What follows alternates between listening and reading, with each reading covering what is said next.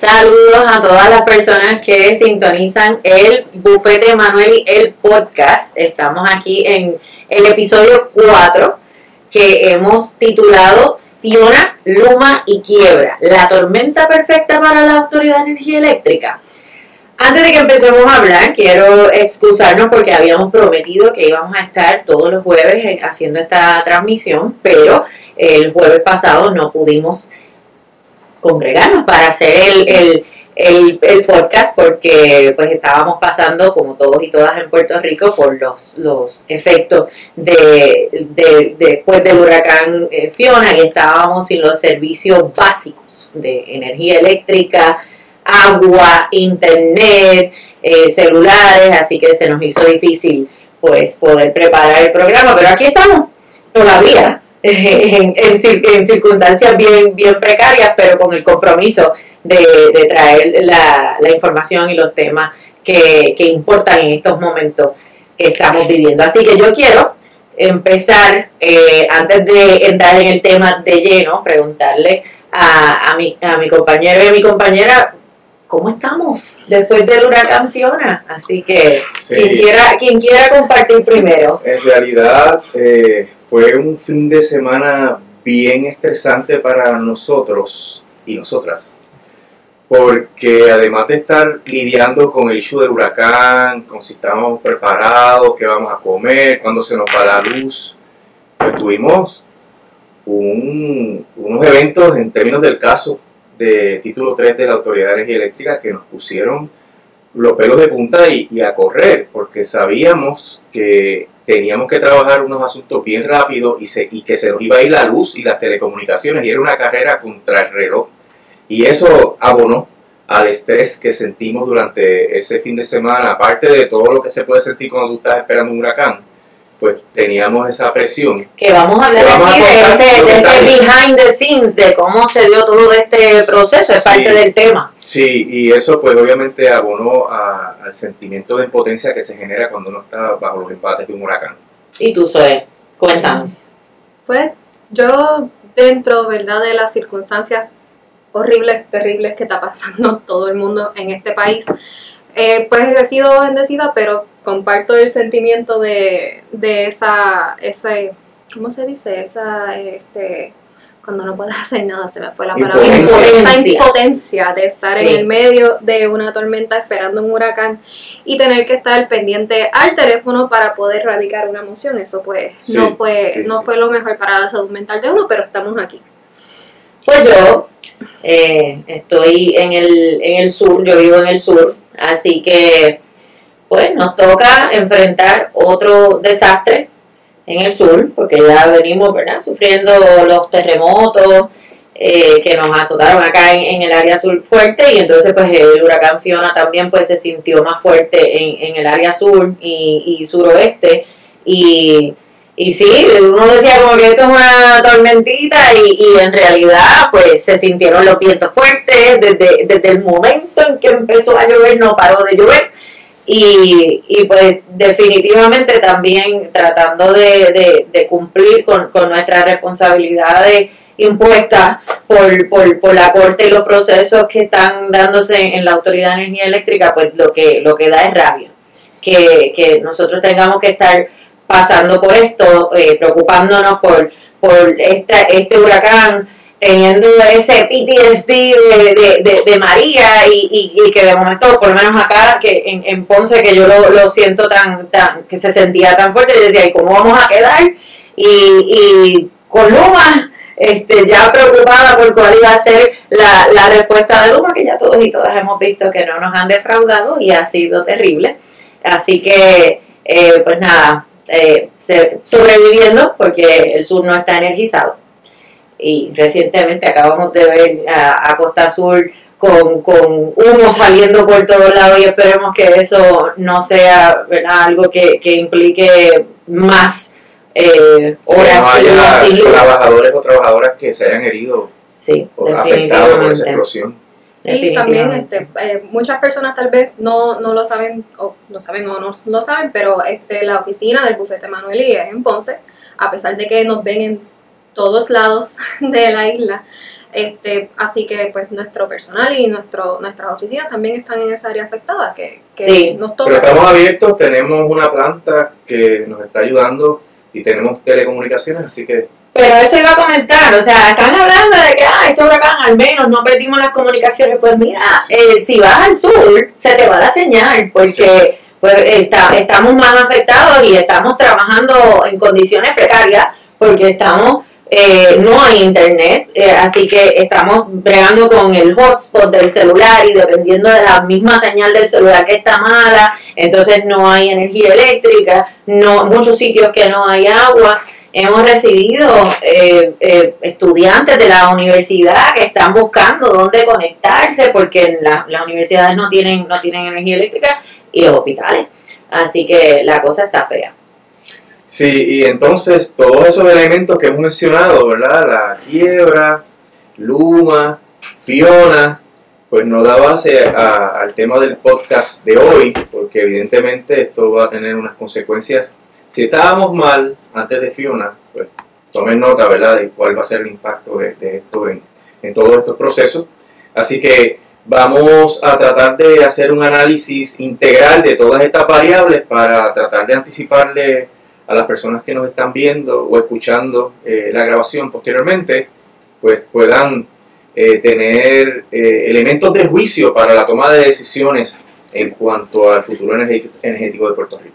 Sí, pues yo creo que debemos empezar con un poquito decir el estatus de, de- de los procesos, de, de dónde estaba el caso de, la quiebra de, la Autoridad de Energía Eléctrica antes de que, justo antes de que llegara el, huracán, para que podamos entender pues, la magnitud de lo que está ocurriendo ahora y de lo que va a venir.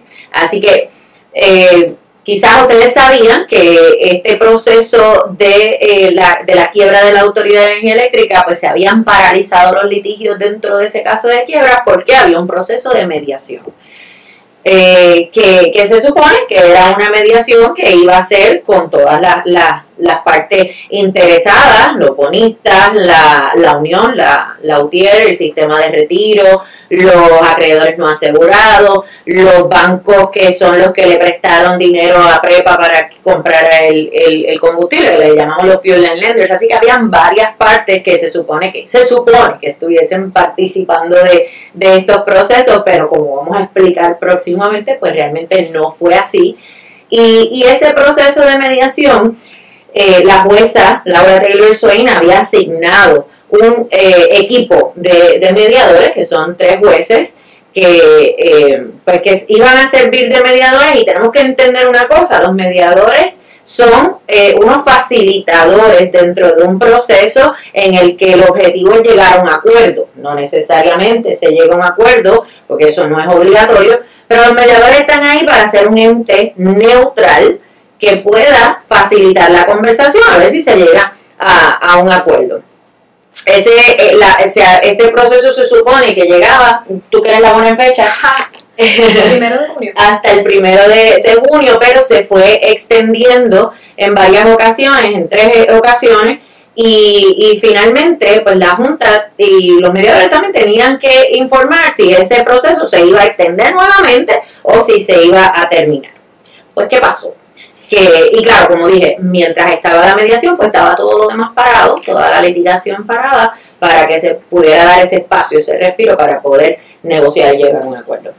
Pues el viernes sábado, 16 de septiembre. entre el 16 y 17 de septiembre, porque la realidad es que la Junta 12 y 2. 12 y 2 del día 17, sábado 17, la Junta radica esta moción indicando que se había dado por terminada la, la mediación, obviamente sin un acuerdo, y, y eso entonces pone a correr la rueda eh, de todas las otras cosas que vamos a contarles con lujo de detalle y con el, con el, con el, ¿cómo fue que digo? El, el behind the scenes de lo que, de lo que está ocurriendo. Así que yo voy a parar ahí para que pues, ellos puedan también eh, aportar al, al, al tracto procesal.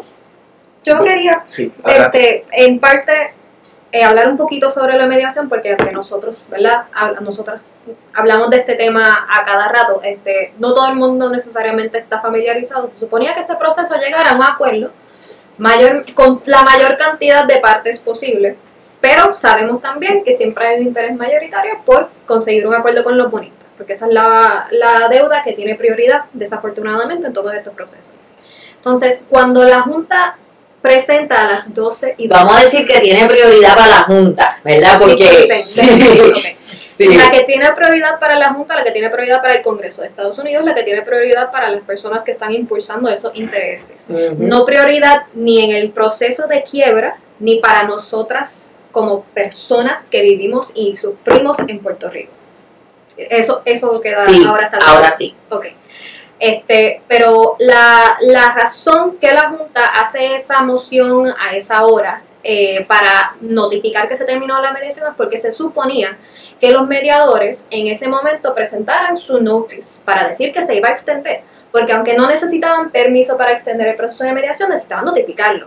Y si no lo notificaban, se supone que se terminara. Y en ese momento la Junta pone a correr también y empiezan a hacer la, la, gestión para presentar lo que se llama un plan de litigio. Un plan de litigio para lo que se va a hacer ahora que la mediación dice que se acabó.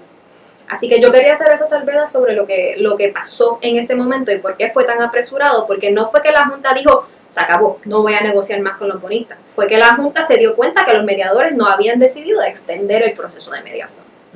Sí, porque hay un tranque y, y el tranque obviamente hace que racionalmente hay que decir, bueno, ya, esto se acabó, ¿verdad? No, es posible. La brecha que hay es de demasiado grande, hemos hecho todas las gestiones que se supone que se puedan hacer y, no se logró. Y, eso desencadenó toda una cadena de eventos, ¿verdad? Que es la que anticipamos al principio, porque no hace más que la Junta a las 12 y 2 minutos del sábado 17 eh, que radica esa moción, que está el huracán ya casi encima de Puerto Rico. Y entonces, entonces la jueza el sábado señala un itinerario de argumentación, lo que se llama un briefing schedule, donde dice el lunes a las 9 de la mañana ustedes tienen que haber radicado su posición sobre lo que dice la Junta. Lunes a las 9 de la mañana. Y fíjense esto, la jueza un sábado rapidito radican esa moción y ya, ya a las 10 de la mañana sentadita en su escritorio saca la, la, la orden, porque claro, cuando se radica esta moción, pues entonces lo que viene es ese proceso de que las otras partes digan, pues yo me opongo, yo no me opongo, esto, lo otro, ¿verdad? Que, que todo el mundo tenga la oportunidad de, de, expresarse. Pero hay que señalar, y esto es parte del behind the scenes, ¿verdad? La Junta radica esta moción, urgente, porque así lo, lo, lo titulan.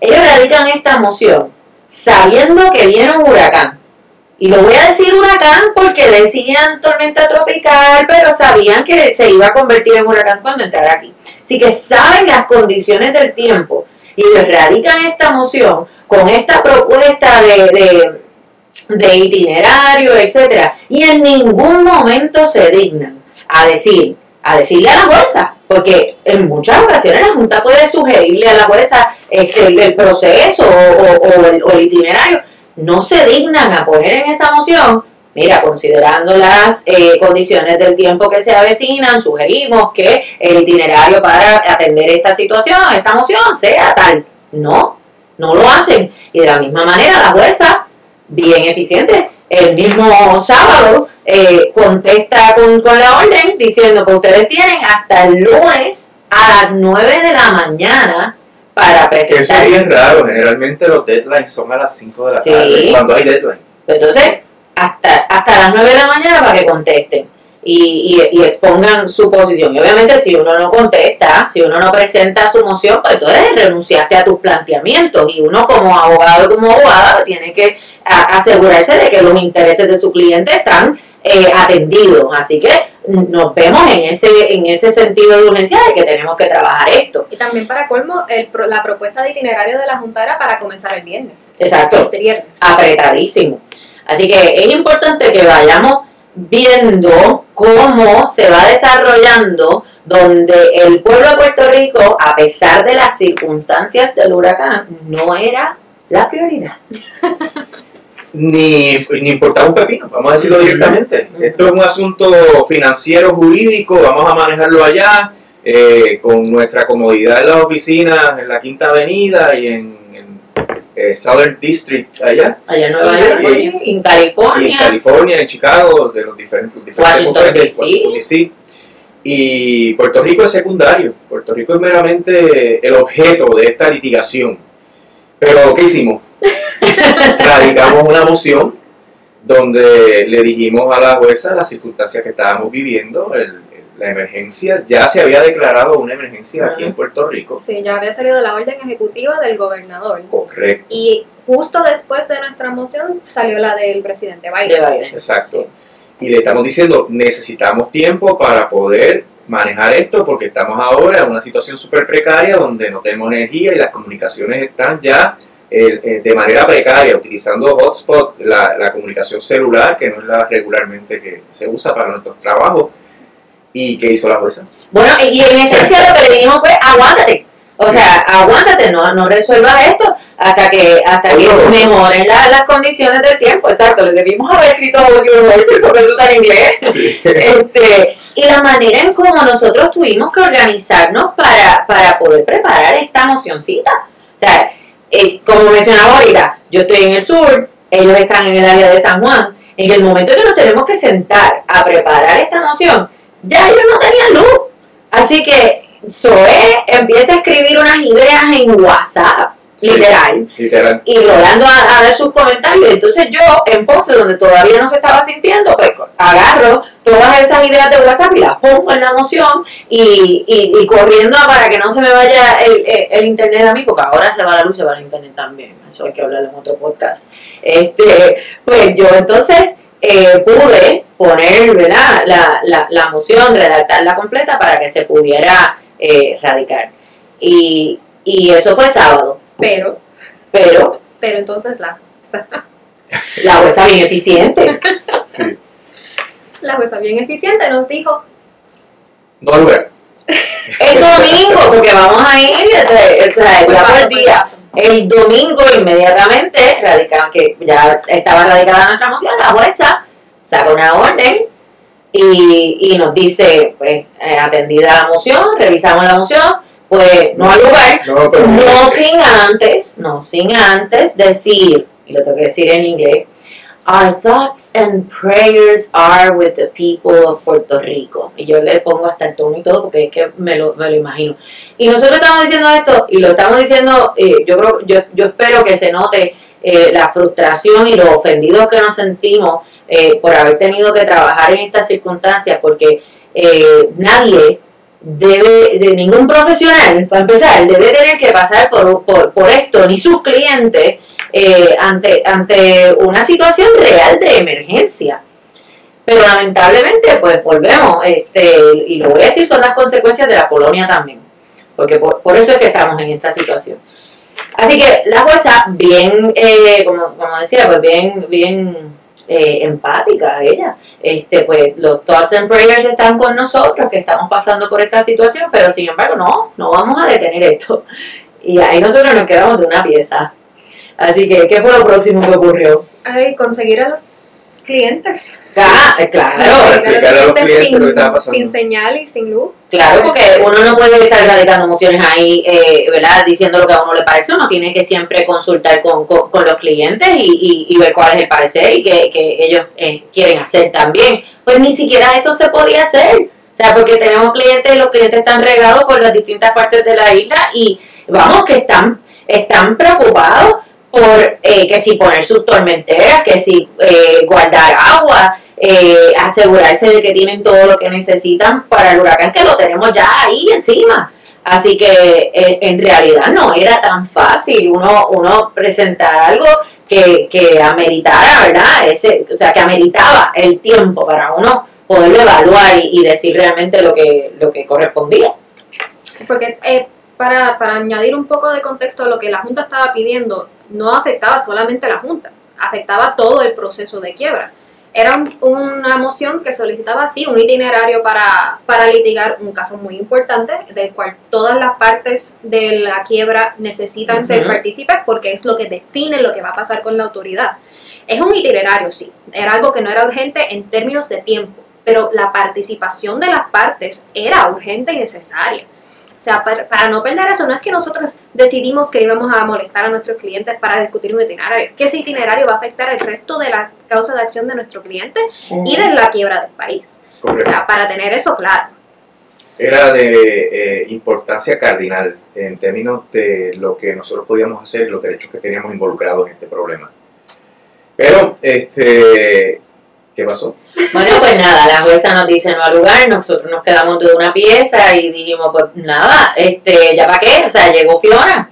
Y, y menos mal que nos pudimos mantener en, en, comunicación así un poquito este, para ver cómo estaba cada cual, pero el huracán nos azotó. Y entonces el, el domingo, pues estamos dentro de todo este problema y la fecha límite es el lunes a las 9 de la mañana. Sí, exacto. El huracán nos, no, nos cae encima domingo. Estamos sin luz, Y- estamos y- con los hotspots. Sí, sin no. Y todavía el lunes hasta se estaba este, sintiendo si- los efectos, todavía estaba lloviendo porque también, o sea, vimos lluvia eh, de, de- de cantidades sin, sin precedentes. Entonces, no, nos tocaba, se suponía que radicáramos la moción ese lunes a las 9 de la mañana. Pues mira, no, no, No se, pudo, no se no pudo. Pero ya una vez pues, eh, pasa un poco la parte fuerte de- de- del huracán, que nos podíamos comunicar, pues empezamos a montar la moción que se supone que radicáramos a las 9 de la mañana. Y lo primero que teníamos que hacer era expresar ahí por escrito nuestra indignación con el proceso tan atropellado que de lo que estamos hablando aquí, como decía Zoe, es de que esto es un itinerario. Y aquí el itinerario, si bien el caso es importante, el itinerario era más importante que la situación de emergencia que estábamos viviendo en el país. Entonces nosotros teníamos que dejar a un lado eso y molestar a nuestros clientes para que eh, se olvidaran de, de su familia, de su seguridad, de, de, de- de- de el velar por, su, por sus bienes y sus propiedades y sus comunidades, para consultarle, mira, ¿qué te parece este asunto, esta moción que radicó la Junta? Así que toda esa indignación eh, la, manifestamos en, en- en la moción y utilizamos eh, un, un tono este fuerte, no irrespetuoso, porque no podemos hacerlo, pero así se lo planteamos y hasta se lo dijimos. Thoughts and prayers are not enough. Nosotros lo que necesitábamos era tiempo. Y pues radicamos esa moción, pelúa, y, y además de eso, pues expusimos nuestra posición eh, respecto al itinerario, etcétera. Y la radicamos como a las 8 de la noche, Ocho de la porque noche. en lo que se pudo, y yo decía hablando es que no me baja tal cosa porque no tengo internet, y, y entonces Zoe lo enviaba, y yo acá no, no he recibido, y cosas así. Sí, mi parte favorita fue enviar screenshots de la moción en WhatsApp con mi, escritos en, en rojito para ver si podían ver mi, mis comentarios. comentarios. Sí, haciendo de tripas corazones. Eh, pero pues nada, se, se, se pudo erradicar. Mientras tanto, que es lo, lo triste, ¿verdad? Porque es que aquí nadie se inmutó a decir, mira, ahí está pasando un huracán.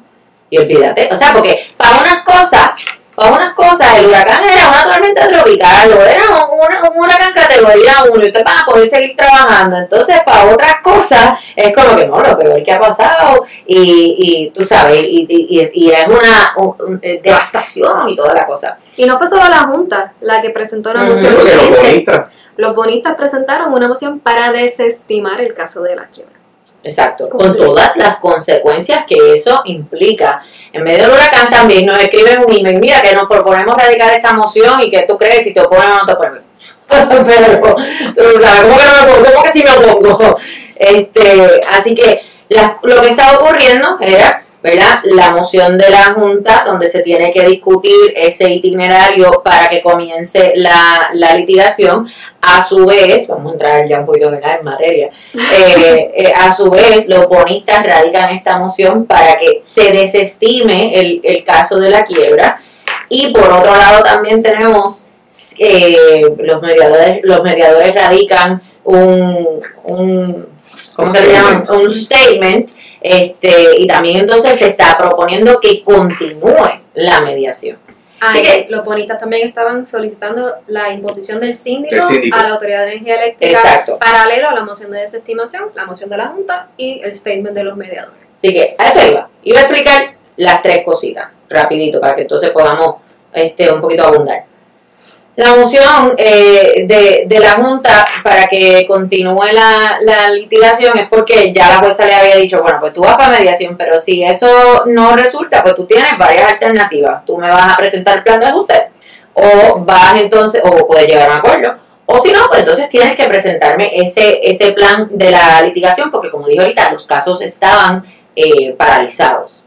Así que pues me tienes que, que presentar ese plan. Pero lo importante de eso es que lo- de los casos que están paralizados, el más importante, eh, diría yo, ¿verdad? Quizás, eh, por, por las implicaciones que tiene decidir ese caso, es el caso donde la Junta demanda a, pues, al síndico, pero vamos, en términos sencillos, lo- la- esa demanda de la Junta lo que está buscando es establecer eh, la garantía que tienen esos bonistas, esos bonos de, de- de la Autoridad de Energía Eléctrica, la validez de esos bonos, etcétera. Así que eh, lo que ese, ese caso es sumamente importante para determinar qué derecho tienen ellos a cobrar este y, y entonces implica pues si se, lo que se va a poder recortar de esa deuda o no dependiendo de lo que de lo que establece el, el, el trust agreement ¿verdad? así que eso estaba pendiente Para añadir un poquito a eso, ¿verdad? Eh, porque lo hemos discutido en otros foros, pero eh, los bonos de la Autoridad de Energía Eléctrica, nosotros lo hemos dicho mil veces, son bonos no asegurados, porque eso es lo que establece el Trust Agreement, que es el documento que les da, les da eh, fundamento.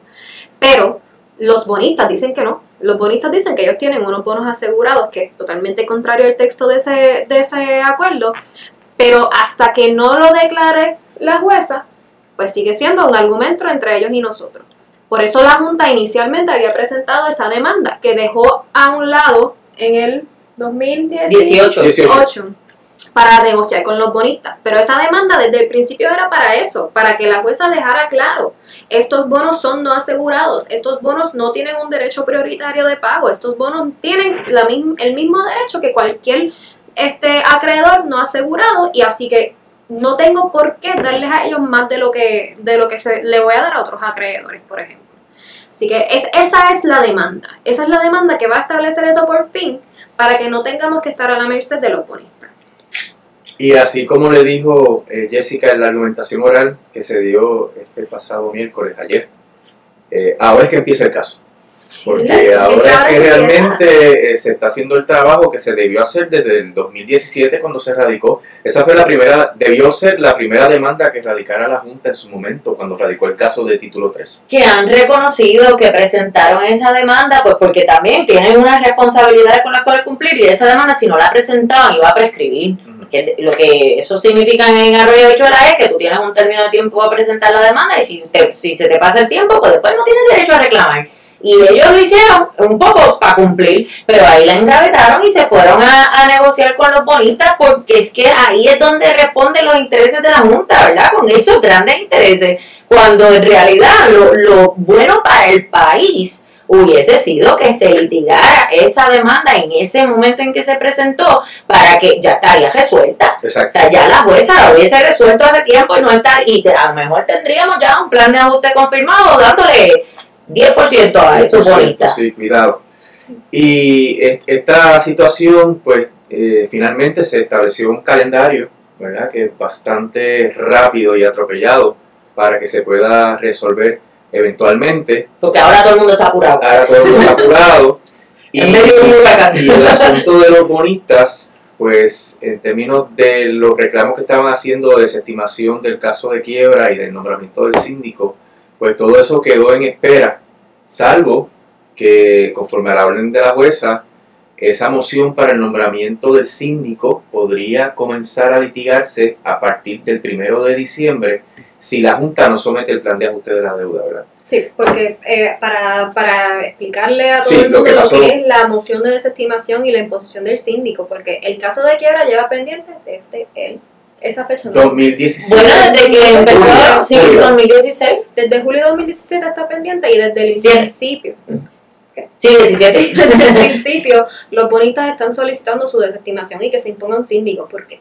Porque un síndico, al imponérsele un síndico a la autoridad, él va, o ella, o esa persona va, Esa persona. a esa persona, entidad inexistente por el momento, va a asegurarse de que todas las deudas de la autoridad se paguen, independientemente de si sean válidas, si sean aseguradas, no aseguradas. Así que no se va a dejar llevar por lo que establece la quiebra, solamente por cuánto yo te debo. Y voy a buscar la manera elevando la tarifa, porque que quede claro, es elevando la tarifa para pagar esa deuda. Y eso es lo que va a hacer un síndico. Por Pero eso no solamente salva todas las deudas que todas las deudas. Así que imagínense la cantidad de aumentos que sufriríamos en caso de que eso suceda. Sí, sí, sí. Vamos a ponerle bold y subrayado a esto que estamos hablando sobre, sobre el síndico, porque es importante, ¿verdad? Que, que para que veamos lo que viene, lo que podría venir dentro de, de, de toda esta, eh, de- como de to- dentro de todo el proceso que, que, que se avecina. Ya nosotros hemos estado viviendo aumentos eh, de, en, la- en nuestra factura por, por- porque el uno ya ha pedido siete aumentos. Eh, Así que la imposición de un eh, síndico, que es lo que están buscando los bonitas, y usted dirá, ¿por, por, por qué los bonitas quieren, este, piden esta moción de desestimación y entonces quieren el, el, el, el síndico? Pues claro, porque les conviene, porque si se mantiene el proceso de la quiebra, la quiebra permite que tú puedas reestructurar la deuda y eso implica cortar la deuda. Y eso es lo que persigue la litigación que, de- que presentó la Junta, que estamos diciendo que debieron haberlo hecho hace tiempo. Este, así que lo que quieren es, no, no, no, no quieren darle oportunidad a la jueza a que resuelva el caso que presentó la Junta y por eso es que corren también, vuelvo y repito, en medio del huracán a presentar esta moción para que se desestime el caso y pongan el síndico. Y eso significa un aumento en tarifa monumental, porque dentro del síndico que va a controlar todas las operaciones de la autoridad, incluyendo a Luma, si es que Luma se queda, eh, pues entonces estamos hablando de que tienes que subir la tarifa un montón para que tú puedas cubrir las operaciones de la Autoridad de Energía Eléctrica y con Luma metida ahí o lo que fuera que hubiese, más pagar toda la deuda, el total de la deuda. Y que eso es terrible para eh, nosotros acá, como decimos, nosotros los mortales que somos los que los que pagamos la, la, la tarifa. Y, y, sea, eso hay que verlo también desde el punto de vista de los negocios, que obviamente pues entonces se aumentan sus gastos eh, eh, y sus costos para, para operar los negocios. Y, y eso entonces el impacto en la economía también, porque cierran negocios, se nos va la gente, la gente no puede pagar, y entonces Rolando lo, lo, lo repite todo el tiempo, el impacto que tiene eso en el, en el, el, Plan de ajuste el deuda. ajuste del gobierno Central. porque si la gente no tiene eh, no tiene para pagar o se va de la isla, etcétera, pues entonces los recaudos del gobierno también se reducen sustancialmente y no les dan los chavos para pagar el plan de ajuste que ya confirmaron que es matador también. Así, Así que vemos que las implicaciones de, de esta prisa que tiene este todas las partes eh, envueltas. Este, tenemos una pregunta en el chat que, que me parece Ah, que me parece válida, que, que si creemos que la prisa que tienen eh, para resolver estos asuntos es por el vencimiento del contrato suplementario de Luma. Que, Bueno, pudo, puede tener que ver, eh, pero ya son dos procesos que están totalmente desfasados. Porque en realidad eh, no hay ninguna expectativa de que se pueda terminar la quiebra de la autoridad antes del 30 de noviembre. Y ya no hay lugar a dudas, porque ya la jueza dijo que la vista de confirmación en el mejor escenario sería en junio del 2023. Así que va a pasar el término de 30 de noviembre, no se va a cumplir una de las condiciones precedentes, porque es lo que hay que explicar. ¿Por qué hay que terminar la quiebra de la autoridad para que el UBA empiece el contrato de 15 años? Porque es una condición precedente para que el contrato de 15 años entre en vigor.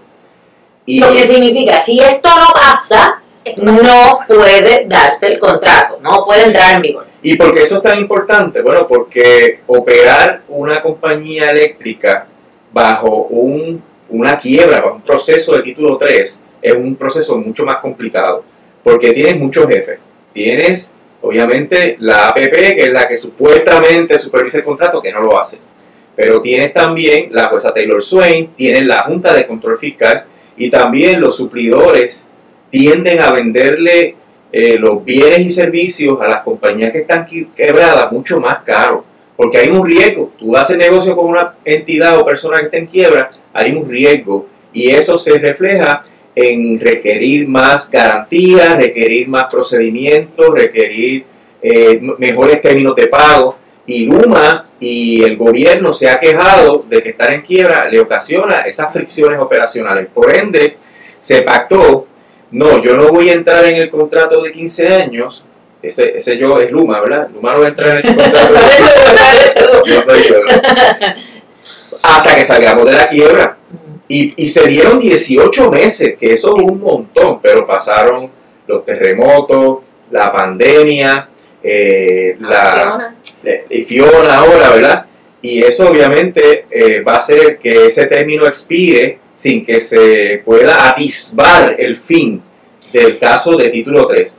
Y eso implica que hay que tomar una decisión en cuanto al contrato de Luma, que obviamente nuestra posición es que el contrato no debe extenderse, que Luma ha demostrado su incompetencia grasa, que Luma le ha mentido consecuentemente al, pueblo de Puerto Rico y que le mintió a la Autoridad de las Alianzas Público-Privadas y al comité de expertos que autorizó ese contrato al decirle yo puedo manejar un sistema eléctrico y no podía, y no tenía la capacidad ni operacional ni financiera. Así que el, el detalle ahora es que si se decidiese extender el contrato por parte del gobernador, porque es el que va a decidir eso, porque aunque Fermín Fontanes es la persona que esté a cargo de ese trámite, en realidad es una decisión política del gobernador. Va a ser lo que le diga el gobernador. Si él escoge extender ese contrato, tendría que hacerlo por lo menos hasta julio o junio del año que viene. Eso serían seis meses y los eh, dos meses que nos quedan prácticamente. Hablamos de no darles la idea. Sí, pero no, no es para darle la idea, es para que vean la urgencia de movilizarse para que entonces podamos evitar que se extienda ese contrato porque estaríamos sufriendo las consecuencias de una operación deficiente, de un proceso de reconstrucción de nuestra red eléctrica deficiente, de un desatino en las prioridades de la reconstrucción, de, de un atraso terrible en el movimiento que debe haber hacia la energía renovable. O sea, es lo peor para Puerto Rico y por ende esa fecha es eh, eh, esencial que el pueblo de Puerto Rico la tome en cuenta y que haga todo lo posible para que el gobernador sepa que el, pueblo, el pueblo no aprueba a Luma, el pueblo quiere que Luma se vaya. Tengo como siete asteriscos a todo lo que acaba de decir este Rolando. Una de las cosas es porque Jessica y yo hemos estado viendo en las redes que hay una confusión grande sobre la fecha. O sea, el contrato suplementario de Luma vence el 30 de noviembre. Repita conmigo. 30 de noviembre, no el primero de octubre. Yo no sé por qué ha salido por ahí, lo han, eh, lo han compartido. No es cierto, no es correcto. Próximo asterisco. Eh, Rolando habla de, las fechas del 30, el 1 de diciembre de 2022 y habla del junio de 2023. Lo que sucede aquí es que la como parte de la, de la propuesta de mediación que ahorita estaba mencionando Jessica, que solicitan un periodo para continuar las negociaciones y le proponen a la jueza, pongan a la Junta a presentar un plan de ajuste de deuda, aunque no esté resuelto nada, aunque no tengan un acuerdo, aunque no haya nada, que presente un plan de ajuste de la deuda que tenga para cubrir todas las posibilidades de todo lo que pueda pasar de aquí a allá. Tienen hasta el primero de diciembre de 2022. Si en esa fecha la Junta no ha presentado un plan de ajuste, se va a activar el proceso para ver la moción de los bonistas para desestimar la quiebra y nombrar un síndico. Pero entonces también, en esa fecha, tenemos un plan de ajuste. Confirmable, no confirmable, no sabemos. Pero de ahí en adelante, no es que ya esté eh, cumplida la, la condición del contrato de Luma, es que ese plan tiene que pasar por el mismo proceso que pasó el del gobierno de Puerto Rico. Correcto. ¿Qué cuánto? ¿Cuántas enmiendas? ¿Ocho? Ocho, ocho, ocho disfrazadas. disfrazadas. Sí, porque, enmiendas. Enmiendas a enmiendas, tú sabes. Sí. Así que estamos hablando de un proceso que va a ser largo y que, aunque la jueza pretende que sea para junio de 2023, uno nunca sabe lo que vaya a suceder. Así que esa, esa condición precedente del contrato no se va a dar en ningún momento muy cercano. Por eso- pero ya se me Por eso es que hay que presionar al gobernador para que, y eso lo hacemos de, por todas las vías posibles, principalmente en la calle, porque eh, recae en el gobernador, es responsabilidad del gobernador. Sepan ustedes que si Luma se queda en Puerto Rico pasado el 30 de noviembre, eso es atribuible al gobernador.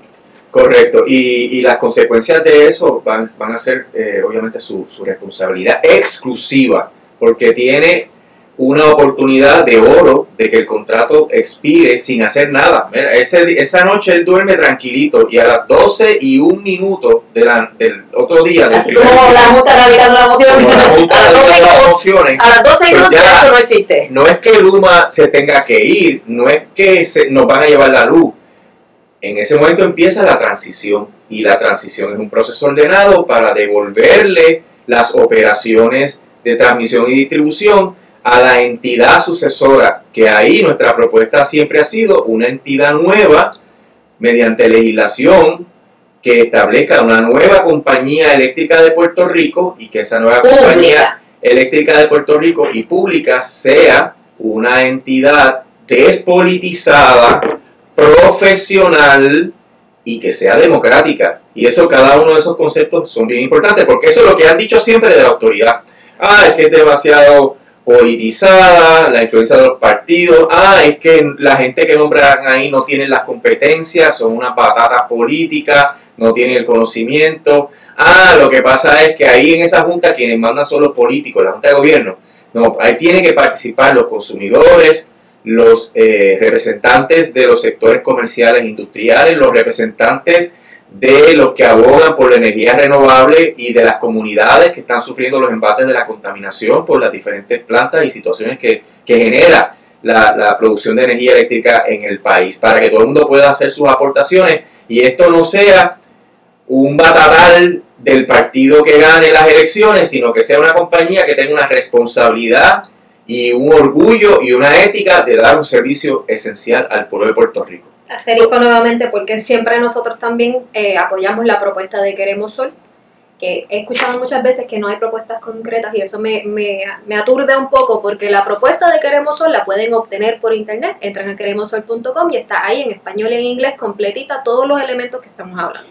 Y lo que estamos diciendo son las alternativas para eh, sanar los problemas que tenía la, la- la Autoridad de Energía Eléctrica como, como entidad pública, porque nos hemos dado cuenta, aunque antes de eso siempre lo llevamos diciendo, que la privatización no era la solución de este problema. Los problemas que tenía, eh, tiene la Autoridad de Energía Eléctrica de ser politizada y que no es democrática y todo eso, los tiene por virtud de los, del propio gobierno y las legislaturas que han ido enmendando la, la, la ley de la ley orgánica de la Autoridad de Energía Eléctrica para permitir meter personas en esa junta de directores este, y en el puesto de director ejecutivo, que son los que toman las decisiones que han llevado a la Autoridad de Energía Eléctrica a la quiebra. Y eso se puede solucionar con lo que estamos hablando aquí,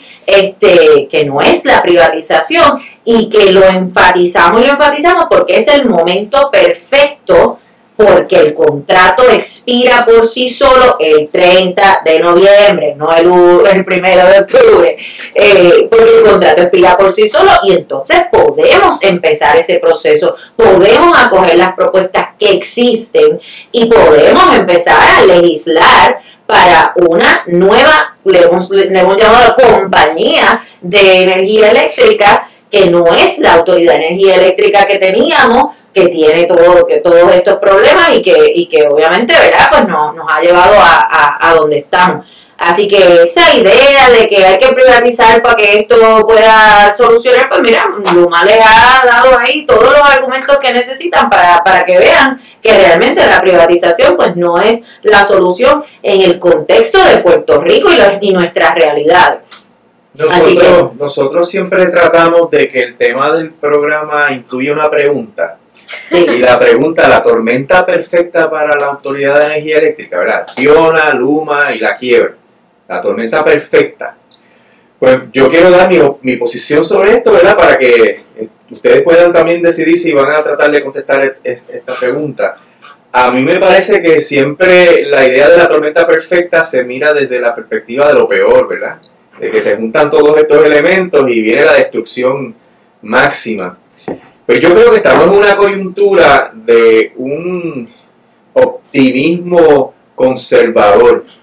Y lo voy a decir de esa manera, porque antes de lo que pasó en la vista, en donde finalmente se adjudicó que se tiene que litigar el asunto de los bonistas, pues eh, lo que se anticipaba era un acuerdo malo para el pueblo de Puerto Rico, porque es lo que la Junta siempre ha hecho. Y de paso, hay que mirar las propuestas que se intercambiaron, que están públicas, y vemos que lo que se está proponiendo es malo también para el pueblo de Puerto Rico. Por tanto, el caso, la resolución del caso le daría la oportunidad a la Junta de apretar aún más para reducir lo que hay que pagar a los bonistas y por tanto poder dedicar ese dinero a operaciones, a los retirados, y para el mantenimiento de, la Autoridad de Energía Eléctrica. Eh, eh, esa situación de que se vaya a litigar este caso da la expectativa de que la quiebra de la autoridad no sea tan dañina para los consumidores, porque una quiebra mala representa un aumento de la tarifa dramático para el pueblo de Puerto Rico. Además de, de eso, ¿verdad? la situación de Fiona eh, las presiones que mete Fiona en, Luma, lo mal que lo está haciendo Luma, eh, ha, traído el convencimiento, yo creo que el pueblo ha adjudicado que Luma es una mala compañía y que se tiene que ir. Lo que falta obviamente es que esa adjudicación, esa decisión del pueblo se transmita en una acción política de, presión al gobernador de Puerto Rico. Y veo también de manera eh, muy conservadora, un optimismo conservador, ¿verdad? El que el gobernador entienda finalmente que eh, Luma no, dio el grado, ¿verdad? Eh, que, que, Luma trae más problemas que, que, lo que soluciona. Y hasta el abogado de la Junta, en un, un lenguaje un poquito ambiguo, reconoció que lo que está pasando con Luma va a tener un impacto en el plan de ajuste de la deuda. Porque el asunto de que Luma se vaya va a tener que cambiarse el plan fiscal, que el plan fiscal dice, no, la privatización y todo esto, esto es lo que nos conviene y nos ha ido cada vez mejor, peor. La, el, pueblo de Puerto Rico le tuvo que dar mil millones a Luma para que Luma asumiera ese contrato y miren, no ha pasado nada, no se ha visto nada eh, eh, de beneficio. Y yo creo que eh, eventualmente esa decisión se tiene que tomar pero hay que seguir eh, elevando el reclamo y hay que seguir eh, presionando políticamente al gobernador para que finalmente defienda al pueblo de Puerto Rico y no defienda a Luma, porque lo que hace es defender a Luma. Así que eh, yo creo que la tormenta perfecta para la Autoridad de Energía Eléctrica la podemos ver como una coyuntura en la cual tenemos la expectativa de mejorar, porque si se gana el pleito en contra de los bonistas, se rebaja lo que se tiene que pagar en la quiebra y si finalmente logramos que el gobernador no cancele, no, no renueve el contrato, entonces podemos crear una nueva compañía eléctrica. Y ahí vemos eh, que hay que se puede, que si el pueblo de Puerto Rico se une, se puede. Y esto parece ingenuo. Yo quiero, yo quiero, decirlo yo quiero yo quiero, de la nubecita sí, por acá. Eh, yo sé que, que, estás pensando de esa manera, pero es la única manera de mover la rueda el optimismo, la pasión de Sísifo de empujar la piedra por la, ladera de la montaña es lo único que nos puede ayudar a resolver esta encrucijada tan grande. Porque si no, la Junta nos pasa el rolo, si no, los acreedores nos pasan el rolo y vamos a tener que estar pagando por 50 años cargos adicionales en la factura que va a hacer que mucha gente no pueda pagar la luz. Porque, para poner un ejemplo, los bonistas proponen que por el mero hecho de que tú tengas una cuenta de energía eléctrica, tú tengas que pagar 26 dólares mensuales por toda tu vida para pagar a los bonistas. Entonces, sí, porque, no pagar la luz, porque, la mayoría de la gente no va a durar los 50 años del acuerdo. Sí. Entonces, ¿qué pasa? Tú puedes decir, ah, 26 pesos yo los pago, ¿verdad? Pues tú tienes una vida acomodada, está chévere, pero ¿qué pasa con el que solamente paga 50 pesos de luz porque eso es lo que consume dentro de su precariedad eh, económica y que entonces tenga que pagar 26 dólares adicionales. Pues eso es un aumento del 50% a su factura. Y no solo eso. Porque es regresivo, porque mientras más pobre tú eh, seas o menos consumo tengas, más impacta tu factura. Eh, si tú pagas 500 pesos de luz, 26 pesos no es nada, pero va a perjudicar a la, a la gente pobre del país. Pero también está el hecho de que, aparte del costo adicional y de cuán, eh, cuánto impacta a cada persona según sus circunstancias, estamos pagando la deuda. Ese dinero no se puede utilizar si hay una emergencia. No se puede utilizar si hay que hacer unas mejoras esenciales a la infraestructura de, de- nuestro sistema eléctrico. Ese dinero está para pagar la deuda.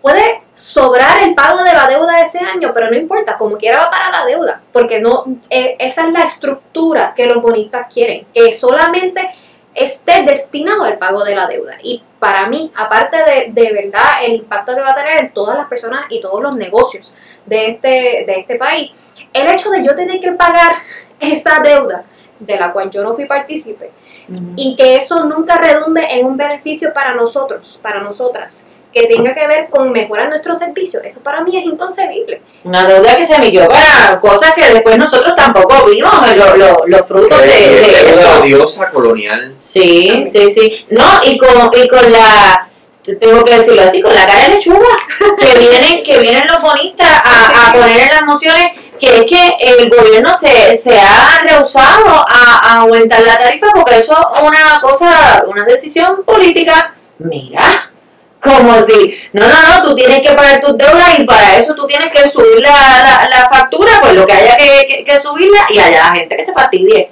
Allá la gente si lo puede pagar o no puede pagar, pero o sea, con esa falta de, de, de insensibilidad que, que hasta me, me sorprendió y no me gusta estar en la posición de, de, estar de acuerdo con los abogados de la Junta, pero el abogado de la Junta en la vista lo digo así también, digo, ah, porque aquí cuando cada cual ha empezado a hablar, incluyendo los bonistas y, y, y otras partes, todo el mundo, thoughts and prayers con Puerto Rico, por la situación que estamos viviendo por el huracán.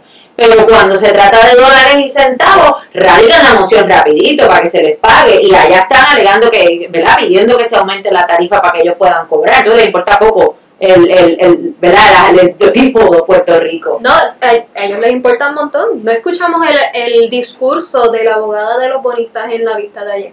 Es que a Puerto Rico no le conviene seguir en la quiebra.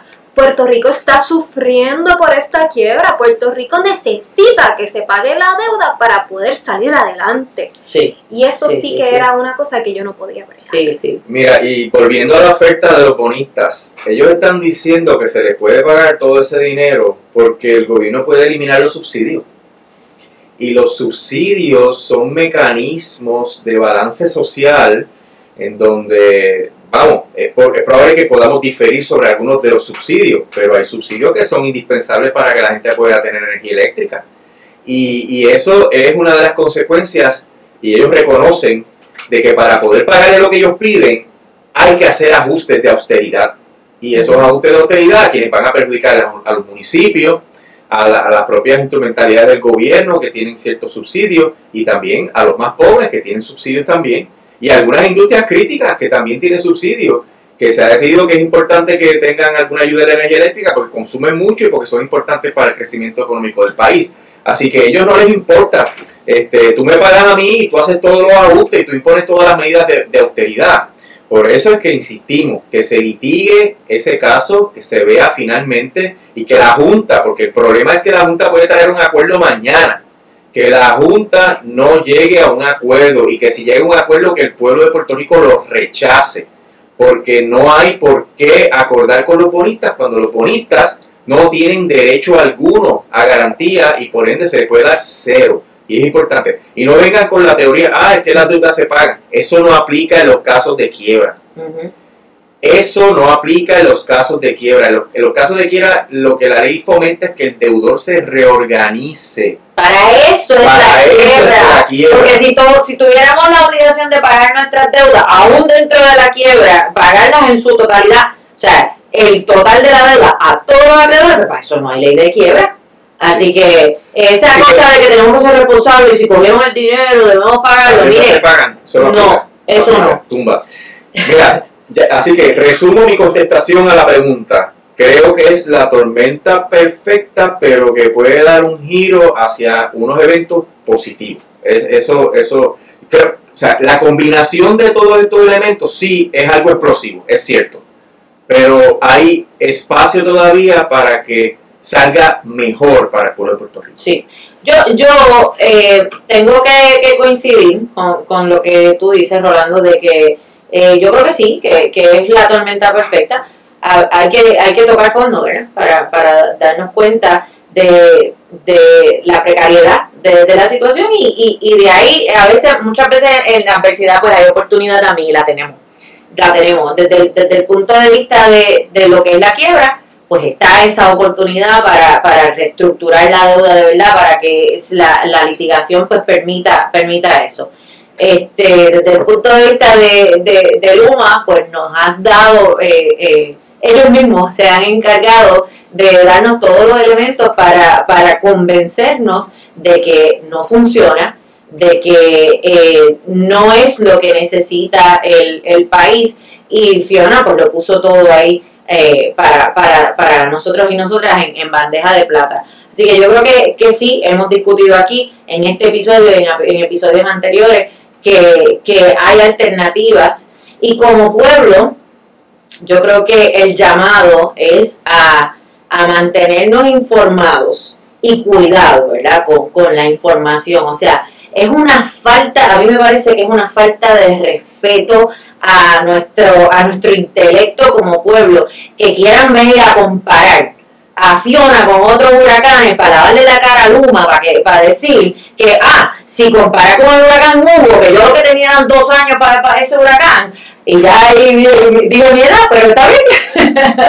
pero contra, venir a comparar a, Fiona, categoría 1, con otros huracanes de otros tiempos y de categorías mayores, para decir, ah, pues seguro, a esta fecha con María teníamos un 5% y a esta fecha con, con, con Fiona, pues Luma está en un 70% que yo este, de verdad no lo creo. Pues mira, no es responsable para, para, ¿verdad? para el pueblo de Puerto Rico este, y, le están mintiendo. O sea, el gobierno es mendaz. Y yo creo que tenemos la, la responsabilidad como pueblo de informarnos. Por eso nosotros nos tomamos el tiempo de, de hacer esta, estas programaciones para que ustedes tengan la, la información de lo que nosotros hemos estudiado y de lo que nosotros estamos viviendo dentro de estos procesos, porque no nos estamos inventando nada, este, para que ustedes vean cuál es la realidad de la, de la situación que vivimos, para que ustedes vean cuáles son las propuestas y las alternativas que tenemos, este, más allá de, de simplemente eh, doblarnos y decir, hay que pagar la deuda porque se cogió la deuda, hay que aceptar a Luma porque, porque es lo que hay. Pues mire, no, usted resista y resista porque el pueblo puede poner la presión que hace falta para que el 30 de noviembre ese contrato expire y Luma no pueda respirar un día más, más allá de lo que sea el proceso de transición, para que se puedan continuar los procesos, porque, ¿sabes? Está la Junta, pero el gobierno está en cierta medida dentro de los procesos de, de- de título 3 y hay que poner la presión para que ellos pues este la sientan políticamente pero que lo sientan y, y tomen acción dentro de, de- de todo este berenjenal así que sí me parece que que la coyuntura eh, eh, es lo que necesitábamos para, para que podamos eh, salir de esto y la tormenta es la perfecta en buen sentido. La negra. Este, no es que estoy en desacuerdo, estoy de acuerdo con todo lo que acaban de decir, lo acojo por referencia. Pero cuando yo pienso en esa, esa combinación de palabras de Fiona Luma Quiebra y pienso en una tormenta, yo lo que estoy pensando son los fondos federales. Porque en el proceso de quiebra escuchamos a los bonistas y escuchamos a varios acreedores que no son locales hablando de que, pero es que la Autoridad de Energía Eléctrica se le asignaron unos fondos federales que no se han utilizado y por tanto puede pagar la deuda. Empezamos por ahí. Después tenemos a Luma, que está absorbiendo esos fondos federales que no son asignados, voy a repetirlo, lo dije en el último podcast que tuve que ver con este tema, pero lo voy a decir de nuevo. Los fondos federales se le asignan a la Autoridad de Energía Eléctrica. Aunque Luma se vaya, tenemos los fondos. Correcto. Es Y no mentira, hace falta Luma para recibirlo. es total mentira que los fondos federales los tenemos gracias a Luma. Por favor, olvídense de eso. Nosotros no tenemos nada gracias a Luma. Pero, no, no obstante, Luma es quien los está utilizando porque está manejando el, el área de distribución y transmisión de la Autoridad de Energía Eléctrica. Así que esos fondos federales que nos llegan, que los bonistas están aclamando que se van a utilizar para mejoras, quien se está quedando con ellos son los contratistas de Luma, que son de sus matrices. Entonces, llega Fiona, tenemos otra emergencia, tenemos otras asignaciones de fondos, tenemos asignaciones de fondos que quedan paralizadas porque hay que atender la emergencia antes de seguir con las reparaciones. Entonces, esa, esa es la tormenta en la que yo estoy pensando. No es la perfecta, pero es una tormenta que está a nuestros alrededores que tenemos que también tener presente. Que esta combinación de la tormenta, de Luma y la quiebra nos pone en una situación donde esos fondos que se supone que nos ayuden y que nos traigan mejoras y que nos estabilicen la electricidad, lo que están creando es una, una pugna entre bonistas, Luma y nosotros. Sí. Y eso, eso también es una tormenta que tenemos que tener pendiente. Ahora, eh, hay una pregunta en el chat. que Adelante. Voy a traer. Me encanta, nos están haciendo preguntas. La pregunta es si la legislatura puede hacer algo en torno a los acuerdos o al plan de ajuste de la deuda de la Autoridad de Energía Eléctrica. Sí, Adelante. que- ¿quién la quiere? ¿Quién la quiere? Claro, se puede. claro, sí. Y de hecho, ya hay un precedente, la ley 53, que la, ¿lo dije bien? 53. 53, en donde se condicionó- sí, se condicionó la emisión de la nueva deuda bajo el plan de ajuste de la deuda del gobierno central al cumplimiento de unas con- condiciones que la más importante fue que no se recortase la pensión de los pensionados del gobierno de Puerto Rico. Y eso está fundamentado en la propia ley promesa, en la sección 314b, que dice que el plan para que se pueda confirmar tiene que contar con las aprobaciones regulatorias, con la legislación habilitadora y que no sea contrario a la ley. Y ahí es que la legislatura tiene un pequeño espacio y se está haciendo algo en el trámite legislativo para que se impongan unas condiciones. Así que sí, efectivamente, es parte de la estrategia. Eh, eso es para que se pueda confirmar el plan cuando el gobierno central estaba en el trámite de confirmación. Estaban la Junta amenazando, imponiendo ultimátums. La, la jueza citó una vista en donde dijo que se le acabó la paciencia y puso en cintura a los líderes legislativos y los forzó prácticamente a llegar a un acuerdo para aprobar una legislación habilitadora. Eso se puede hacer y puede ayudar mucho a la reestructuración de la Autoridad de Energía Eléctrica y está en la agenda de trabajo de las organizaciones que estamos bregando con este asunto.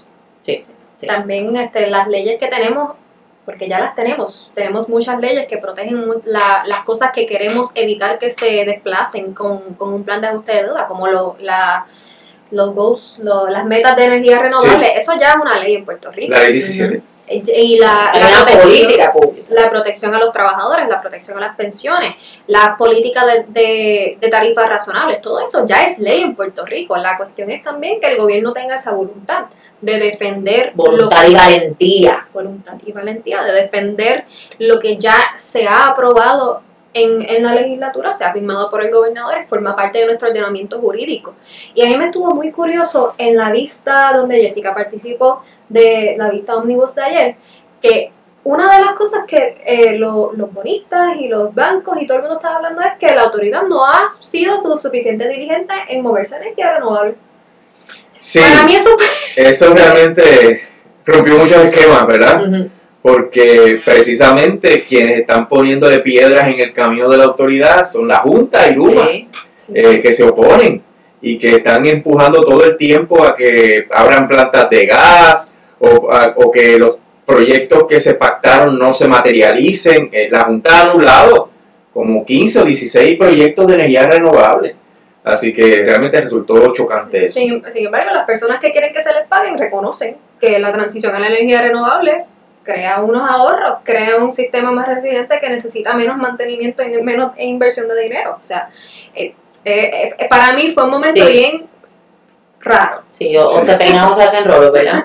Sí. Pues yo creo que Sí. podemos ir, se nos ha pasado la mano, así estamos, hemos estado más de una hora, así que ha estado, me parece que ha estado muy, muy buena la, la- la discusión. Yo creo que eh, yo sí quiero terminar un poco con, con un llamado a que eh, no normalicemos la precariedad.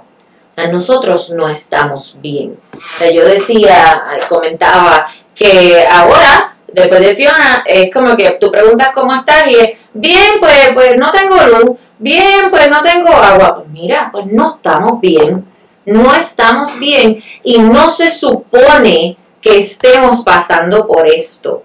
Porque, eh, y aquí sí me, me refiero específicamente a, Luma, ¿verdad? Este, donde no, la, lo- la, la tormenta que pasó, el huracán que pasó, no afectó el sistema eléctrico como sí lo afectó María, y aquí la gente estaba sin luz antes de que llegara el huracán. Y me parece que eso es inaceptable. Y nosotros ahora, ¿verdad? En, en- luego de pasar por, por, por, esta, por este desastre, pues estamos sobreviviendo y estamos buscando a ver dónde cargo el celular y cómo hago esto y cómo hago lo otro, pero tenemos que darnos cuenta que no estamos bien y no podemos normalizar eso y tenemos que hacer los reclamos y los reclamos son contra Luma y los reclamos son al gobernador. Así que me parece que no, no, no yo no podía, ¿verdad? Dejar pasar esto. Este, y, y una última cosa es que no te ha llegado la luz hasta que no le llegue la luz al país entero. Correcto. Porque si a ti te llegó la luz, no hay razón para que dejes de luchar por los que allá en el sur y allá en el oeste no tienen luz. Exacto. Y con esas palabras yo creo que es el perfecto momento para terminar el podcast. Yo quiero pues hacer unos señalamientos administrativos eh, en términos... no, fíjense, esto sale como un live en Facebook, pero luego se pone en el canal de YouTube del bufete Emanueli. Así que si usted se le pierde en Facebook, que Facebook a veces es un reguero, pues usted puede ir al canal del Bufete Manuel y en YouTube Bufete Manuel y va a encontrar ahí todos los episodios. Pero además, si le gusta en el carro escuchar el podcast, pues va a cualquiera de las aplicaciones que hay las plataformas de podcast y ahí puede buscar Bufete Manuel Podcast y ahí va a encontrar la- las ediciones que le interesen. Así que tiene muchas alternativas. Esto está saliendo en vivo en Facebook y luego lo ponemos en YouTube y, y se anuncia, se, se promueve. Así que usted debe darle, por favor, ¿verdad? Para que podamos seguir promoviendo esta plataforma, like y, y darle también clic ¿no? a la campanita de YouTube. Ah, Para también, que pero se reciba una notificación cuando usted, eh, pues cuando, Cuando el episodio. Y, y también eso se puede hacer en Facebook, porque nosotros anunciamos el evento unos días antes para que la gente se entere de que cuál va a ser el tema que vamos a discutir en el podcast. Así que estamos bien agradecidos por eh, la- eh, cómo nos han acogido ¿verdad? esta nueva edición de eh, los videopodcasts del Bufete Manueli. Así que vamos a regresar la semana que viene. y Esperemos el que tengamos los servicios esenciales necesarios Sí. para poder hacer el, el podcast. Iba a Así decir al que- principio que ojalá no se nos vaya la luz mientras estamos haciendo eso, pero no lo dije, así que no pasó. No pasó. Así que, eh, Bueno, pues nada, agradecida por, por, por la sintonía y cuídense mucho y que continúe la lucha. muchas gracias. No puedo decir el tuntún. Ah.